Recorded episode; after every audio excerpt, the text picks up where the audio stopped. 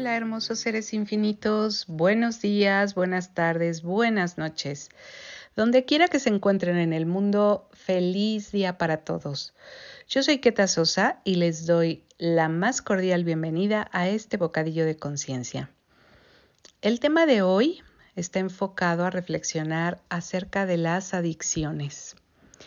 ¿Qué es una adicción? Pues es un comportamiento compulsivo, es decir, que lo retomamos habitualmente y repetitivo, lo hacemos constantemente.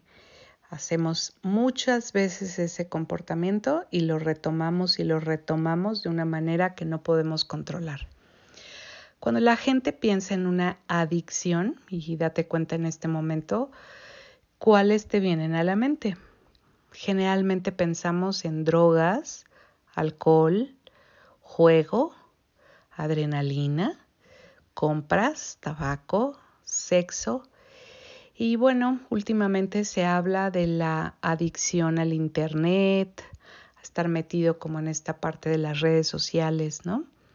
Pero te has puesto a pensar eh, si existen adicciones socialmente reforzadas y cómo podría ser que socialmente reforzamos adicciones. Bueno, mira, se me ocurre pensar, por ejemplo, en la adicción al trabajo. Trabajar obviamente es algo que se refuerza socialmente. ¿Cuántas veces a través del trabajo obtenemos una sensación, no solamente obviamente del bienestar que un trabajo nos proporciona, sino la sensación de ser valiosos y de estar eh, bien plantados en el mundo, ¿no? De estar bien con nosotros mismos, de ser eh, inteligentes, capaces, productivos. ¿Y cuánto nos volvemos tanto adictos a todas estas sensaciones y emociones que nuestro trabajo y todo el reconocimiento social puede traernos? ¿Alguna vez te has cachado disfrutándolo tanto, tanto, tanto que lo quieres repetir y repetir y repetir la experiencia? Bueno, pues eh, la adicción al trabajo puede ser uno de estos comportamientos reforzados socialmente. Otro puede ser, por ejemplo, el perfeccionismo. Este es un comportamiento que nos lleva a un estado de excelencia constante y que desencadena de alguna manera desequilibrios. ¿Por qué nos vamos a dar cuenta que es una adicción? En el tema del trabajo, porque vamos poniendo en desequilibrio otras áreas de nuestra vida. Por ejemplo, la salud, no comemos a nuestras horas, no nos dormimos a tiempo, eh, no tenemos ratos de esparcimiento, no estamos creando nuevos intereses porque todo gira en torno a solo trabajar. No estamos creando una conexión dinámica y nutritiva con nuestros seres queridos, con nuestra familia, con nuestros amigos. Y ese esa desvinculación que vamos teniendo con pequeñas áreas de nuestra vida es lo que va marcando la pauta a darnos cuenta cuánto tu vida se vuelve este mecanismo centrado en el trabajo.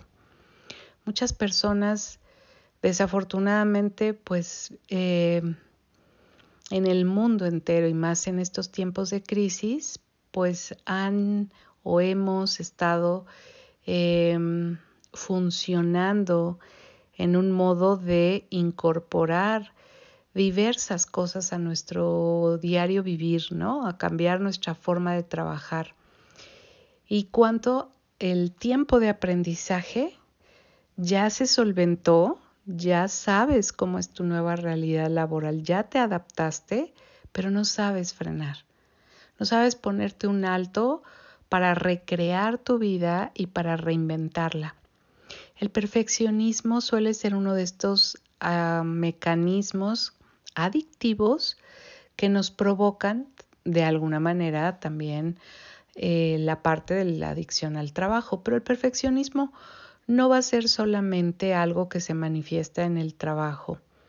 Muchísimas personas desde la más tierna infancia empiezan a mostrar algunos de estos signos cuando al por ejemplo, hacer un dibujo, no les sale como ellos deseaban, no, esto ya no es perfecto y entonces lo rompen y lo tiran, ¿no? El esfuerzo tirado a la basura. O eh, si no pueden tocar un instrumento musical o hacer alguna actividad física o lo que sea que salga perfecta, no lo pueden soportar y el estado de frustración que esto representa hace que claudiquen o que se esfuercen tanto que evidentemente no lo pueden soltar hasta que sale perfecto. El perfeccionismo va a tener por consecuencia, digamos que una reacción y es juzgarnos, juzgarnos. Ya hemos hablado antes acerca del juicio, pero ¿cuántas veces también juzgar, juzgarnos, juzgar a otros es una adicción? Y que viene de esta mentalidad del perfeccionismo. Quizás otra puede ser el tener la razón, estar discutiendo, ser adicto a discutir y a argumentar, a tener la razón, a, evadir, a poner fuentes, ¿no? Como de información, yo lo vi primero, yo lo vi en esta fuente, yo esto es lo que sé, yo ya lo viví, yo lo estudié. Y bueno, toda esta parte de la mente que nos atrapa en luchar por dar una excelente imagen acerca de lo que sabemos o de no poder quedarnos como en segundo plano. Otra adicción que también es socialmente reforzada es la competencia. Em, desde las escuelas se refuerza muchísimo este factor de evaluación, del juicio, de la perfección y en consecuencia de la competencia. Siempre hay solo un ganador, ¿no? Todos los demás son el segundo y tercero y el último perdedor. Y lo mismo sucede en las competencias deportivas, y en muchos ámbitos de la vida, ¿no? A nivel laboral, pues obviamente también sucede. ¿Cuánto la competencia se vuelve este espacio de la adrenalina manifestada en muchos de estos comportamientos que estoy eh, expresando, ¿no? El perfeccionismo, juzgar, tener la razón, eh, buscar siempre ser correctos o hacer las cosas correctas, hacerlas perfectas, atinarle. ¿Y cuánto de esto crea, por ejemplo, ambientes de trabajo con un estrés y una tensión enorme? Yo que me dedico al coaching me doy cuenta que muchos de mis clientes a raíz de esto de la pandemia y tener que trabajar en casa, pues de alguna manera entraron en este espacio donde la autoexigencia se volvió algo mucho más compulsivo, un comportamiento mucho más repetitivo. Si ya había internamente esta idea de tengo que ser excelente y se están constantemente evaluando en qué hice mal, qué hice mal, pues obviamente este tiempo de incertidumbre ha incrementado completamente el hecho de observarnos como erróneos o vulnerables o que evidentemente como Hoy en día se puede contratar a cualquier persona del mundo con la facilidad de que pueden trabajar desde lejos, pues esto provoca una serie de inseguridades en muchas personas, sobre todo si no son tecnológicas. Entonces, ¿cuántos no han sabido frenar, descansar, retomar las perspectivas de lo que no saben y decir que necesito aprender para hacerlo más fácil, para hacerlo más divertido y para que sea algo que disfrute, ¿no? Y cuánto en esto se ha vuelto un estira y afloje con las reglas que han cambiado, con la forma en que se vive el trabajo y ha sido un proceso de adaptación duro, doloroso y como bastante lastimado, ¿no? Entonces, bueno, me parece que estas podrían encajar bastante bien para darnos cuenta cómo perfilamos nuestro estilo profesional, nuestra forma de estar en el mundo, nuestra forma de comportarnos, de educarnos o de educar a otros, cuánto perfeccionismo hay eh, o en el orden, ¿no? También, o sea, creo que también se puede ser adicto al orden, en psicología se le llama trastorno obsesivo compulsivo y muchas veces pues está enfocado en particular a la limpieza, ¿no? Al orden y la limpieza. Y cuánto eso se vuelve una adicción que es bastante reforzada porque, ay, qué linda está tu casa o, ay, qué linda persona, qué limpio eres, qué limpia eres, qué ordenado, qué ordenada, qué buena imagen. Y cuánto de esto tiene que ver con vernos bien. ¿Cuántas personas, por ejemplo, desde el punto de vista de la belleza, tienen esta adicción a verse bien? Y de pronto son adictas a una cirugía y a un tratamiento y a otro y a otro y a una crema y a mil cosas con tal de lograr esa imagen perfecta, ese rostro perfecto, ese cuerpo perfecto. Y es como esta adicción a verse bien, ¿no? A la belleza, a, no poder mostrarse como verdaderamente van siendo en el tiempo, sino a mantenerse en un estado de perfección física, ¿no? Puede ser también al ejercicio, por ejemplo, ¿no? La adicción en este mismo sentido al ejercicio que hace que muchas personas pues sufran el no poder eh, comer de todo, el que tengan que estar haciendo mucho ejercicio porque ya se muestra flacidez, ya se ve tantita lonja, ya el músculo no está en una determinada eh, masa, en fin, pero corresponde a estas pequeñas variables del verte, ver, verte bien, perdón. otra adicción que también podría considerarse como socialmente reforzada es el hacer mucho dinero. En cuántos entornos existe esta predisposición, digo, a todos nos gusta el dinero sin lugar a dudas, pero hay entornos o familias en donde existe una presión extra y donde si no lo haces al mismo nivel que otros o hay una competencia incluso por hacer a ver quién hace más, eres un perdedor, ¿no? Entonces, ¿cuánto en esta lucha por encajar se va volviendo una adicción a hacer dinero? y es hacerlo de cualquier forma, ¿no? La otra puede ser, y otra forma de esto mismo, es a luchar, a mantenerte trabajando y luchando y esforzándote y teniendo esta visión de la vida como muy cansada, ¿no? Como muy enfocada a, a la lucha, a la no diría la competencia porque la, luchar y competir no son lo mismo, ¿no? Luchar es el esfuerzo, es esta energía donde tú te metes en la dificultad y es luchar, o sea, tener problemas, hacer las cosas complicadas, ir por las subidas empedradas y difíciles, ¿no? Sinuosas. Y es como toda esta mentalidad que va en torno a ganarte algo en el futuro, ¿no? A tener la felicidad en un futuro, quizás cuando te mueras o en otro, en otro momento, pero aquí no, aquí se viene a luchar, aquí se viene a sufrir. Y quizás esa es también otra de las adicciones, ¿no? Hay personas que son adictas al sufrimiento, que son adictas al empequeñecimiento, a ser víctimas. Y bueno, una más que se me ocurre y que parecería como que no la provocamos es a enfermarnos. ¿Cuánto puedes estar siendo adicto a enfermarte por las ganancias secundarias que te reporta una enfermedad? Cualquiera podría decir, bueno, ¿y cuáles pueden ser unas ganancias secundarias? Si en una enfermedad sufres, pues a veces una enfermedad te exime de alguna responsabilidad.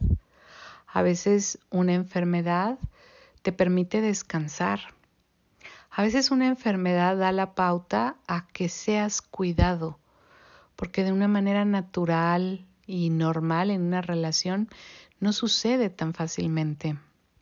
Entonces, ¿cuánto tus enfermedades te están reportando ciertas ganancias de atención, de cariño, de apoyo, de evitar situaciones que no te gustan, de tener privilegios que no te atreves a crear, a pedir? pero que a través de una enfermedad podrían ser válidos para ti. Y bueno, yo creo que desde niños aprendemos eso, ¿no? Nos da miedo enfrentar algo y mamá me duele el estómago, no quiero ir a la escuela, ¿no? Me duele la cabeza. es que siento dolor en no sé dónde. Y pues eh, las enfermedades pueden ser un espacio en el que podemos explorar no solamente a nuestro cuerpo, sino también en qué circunstancias del entorno estamos viviendo y cuál es la función que le estamos dando a nuestras adicciones, a nuestra enfermedad, en este caso, como lo estoy diciendo, quizás de recibir el cuidado, de, hacer que los demás te volteen a ver, te acompañen, te apoyen económicamente, quizás la posibilidad de un respiro, de descansar, de poder acostarte, de poder darte tiempo para ti sin sentirte culpable. No lo sé, para cada uno de nosotros puede ser distinto. La idea de este bocadillo es que el día de hoy tú reflexiones si de casualidad te ves atrapado en alguna de estas eh, adicciones socialmente reforzadas, si de casualidad estás viviendo en algún exceso, eh, con algún comportamiento repetitivo y compulsivo en cualquiera de estas áreas, seguramente hay muchísimas más, podríamos explorar y encontrar muchísimas más. Y quiero que te des cuenta cuál es la función. Una adicción va a tener una función. No es consciente la función que le damos a una adicción, porque generalmente la adicción tiene la función de rescatarnos de algo que nos está doliendo profundamente y que tiene que ver con el pasado. Casi siempre es una herida que está mucho más profunda. Entonces, ¿qué requiere de mí para poderse sanar esta adicción? Primero, pues que sea más auténtico conmigo mismo y que trate de reconocer auténticamente, honestamente, qué es lo que está tapando esta adicción. ¿De qué me está salvando?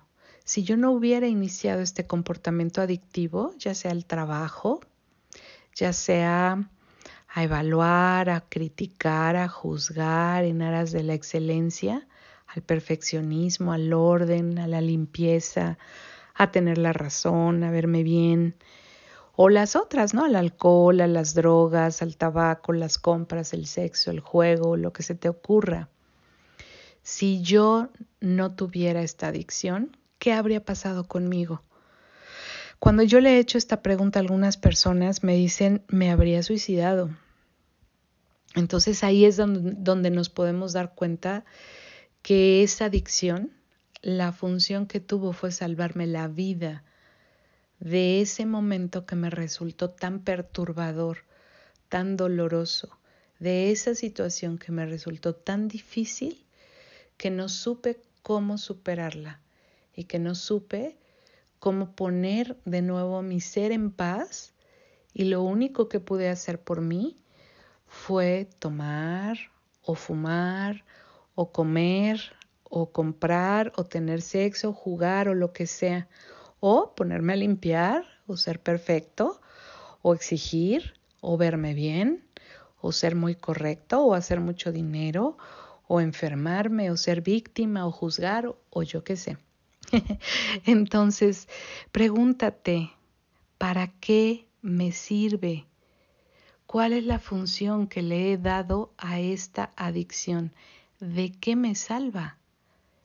Y bueno, si quieres mirar más profundamente, seguramente podrías explorar y darte cuenta cuál es esa primeritita adicción que tuve de niño o de más joven que provocó este otro comportamiento.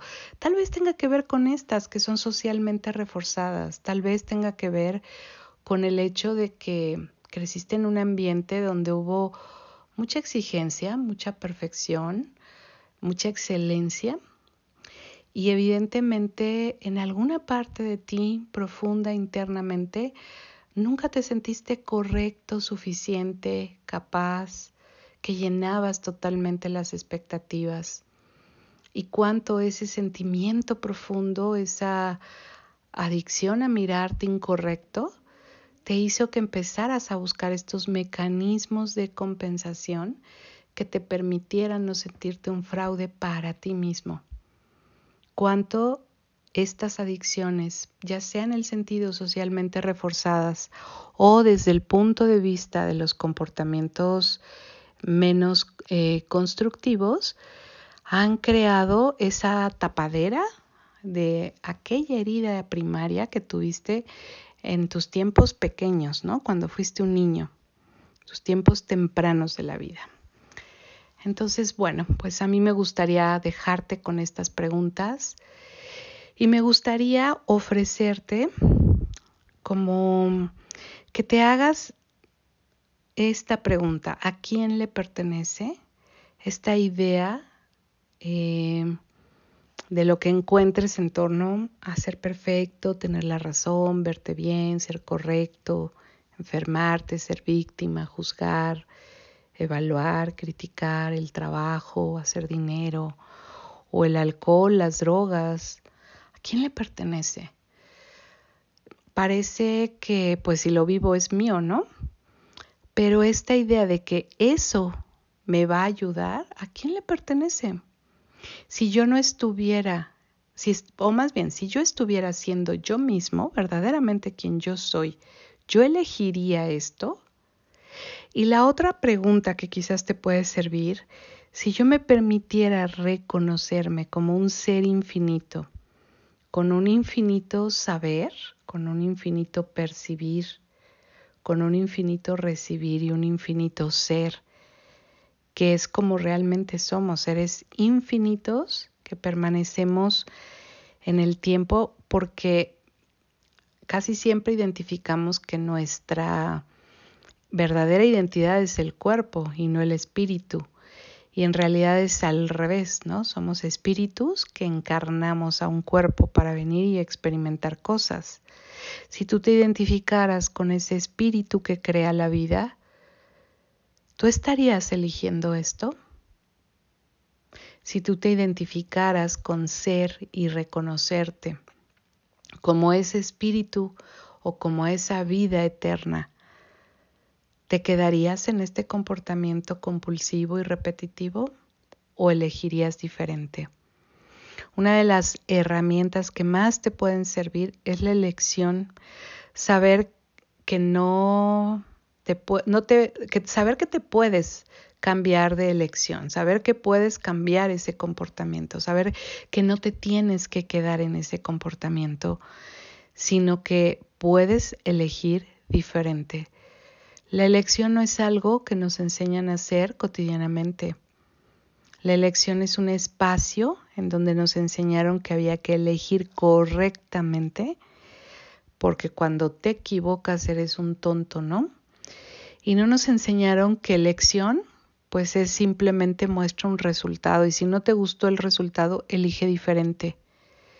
Si todos pudiéramos tomar conciencia de que tu pensamiento crea tu realidad, de que tus elecciones crean conciencia y que cada elección que tomas va a ir creando un espacio de creación, que va a ir dando pauta, valga la expresión, creando un espacio de creación, va a dar pauta a crear algo más.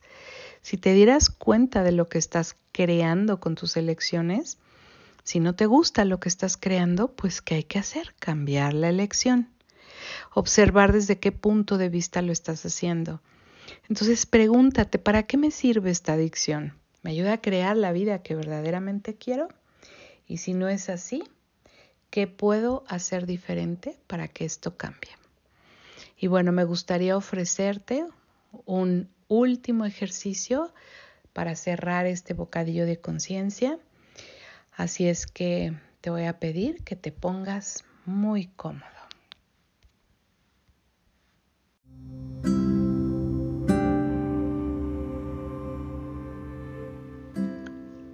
Tus ojos y comienza a inhalar y exhalar lenta y profundamente.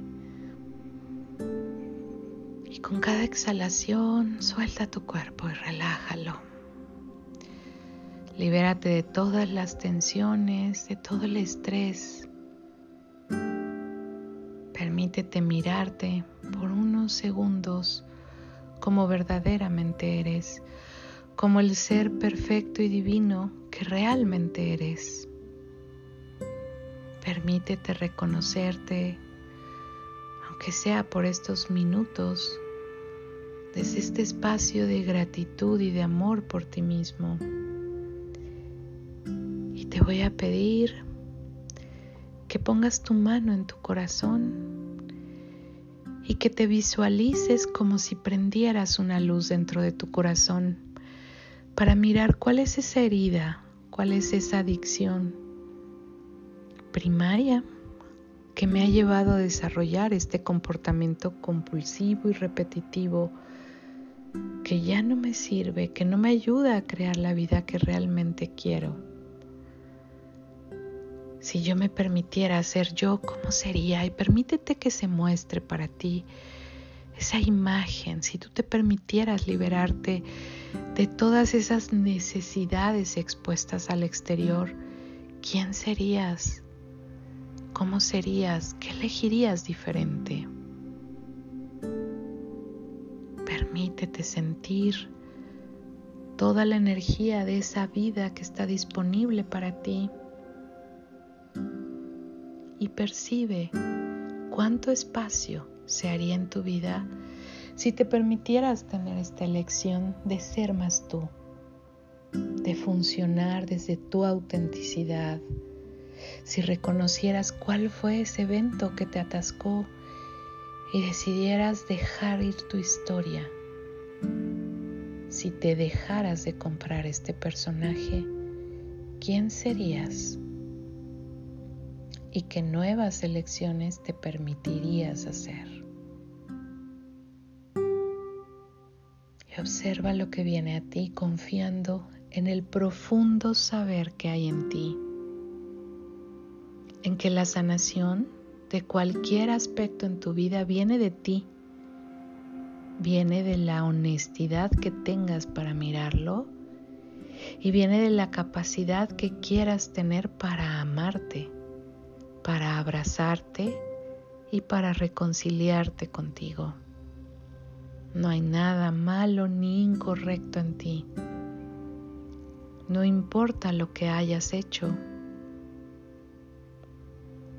Tú eres un ser divino y eso no lo puedes perder jamás. Y en este estado de paz, de quietud, date las gracias por este momento de introspección y dale las gracias a la conciencia creadora de todo lo que es. Llámalo Dios, llámalo energía, Llámalo como tú quieras, conciencia, ser. Dale las gracias por estar en ti, por ser parte de ti, por tú ser parte de Él, por ser parte de todo. Y poco a poco, suavemente, comienza a regresar a la aquí y a la hora. Comienza a retomar tu nivel habitual de energía. Comienza a moverte y comienza a regresar a la aquí y a la hora para retomar tus actividades. Y bueno, yo te doy las gracias por este espacio, gracias por compartir conmigo y nos escuchamos la próxima semana. Te mando besos, abrazos e infinitas bendiciones. Bye bye.